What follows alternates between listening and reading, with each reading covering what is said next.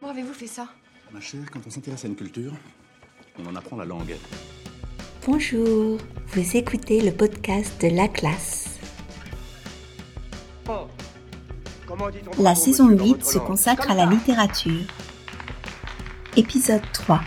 Les prix littéraires français.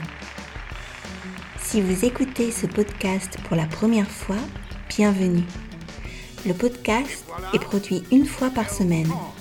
Pour obtenir les transcriptions et accéder à des exercices interactifs qui vous permettront d'améliorer votre compréhension, d'enrichir votre vocabulaire et de consolider votre grammaire, devenez abonné premium sur laclassedestelle.com.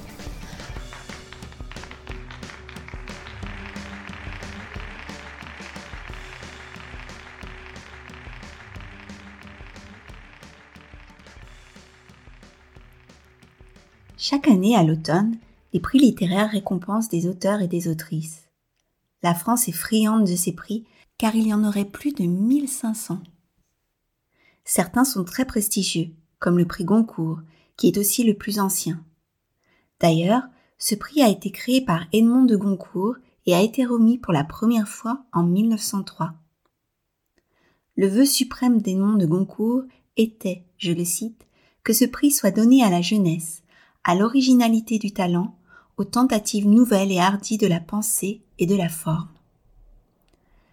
Parmi les autres prix très convoités par les écrivains et écrivaines, il y a le prix Renaudot, le prix Féminin, le prix Médicis, le prix de l'Académie française et le prix Interallié. Les gagnants sont sélectionnés par un jury.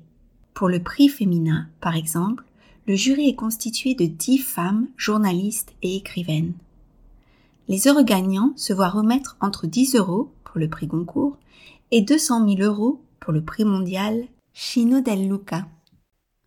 Au-delà des sommes d'argent, les prix offrent aux lauréats une exposition médiatique et le succès de leurs œuvres. En effet, certains prix assurent des ventes importantes et des sessions de droit à l'étranger.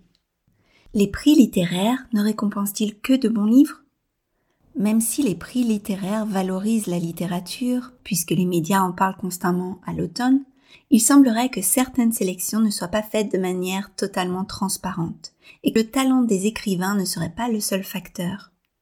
Selon Christian Autier, romancier, essayiste et journaliste français, les prix littéraires sont adjugés en fonction de bien d'autres facteurs, dont au premier rang l'importance de la maison d'édition, son poids économique, sa surface sociale, son prestige. Personnellement, je ne lis pas un livre parce qu'il a été récompensé par un prix littéraire, mais plutôt parce que j'ai lu de bonnes critiques qui m'ont donné envie de le lire ou parce qu'on me l'a recommandé. Parfois le style de l'auteur ou de l'autrice me plaît tellement que je désire lire plusieurs de ses livres. Et vous, quels sont les prix littéraires dans votre pays? Vous influencent-ils dans vos choix de lecture?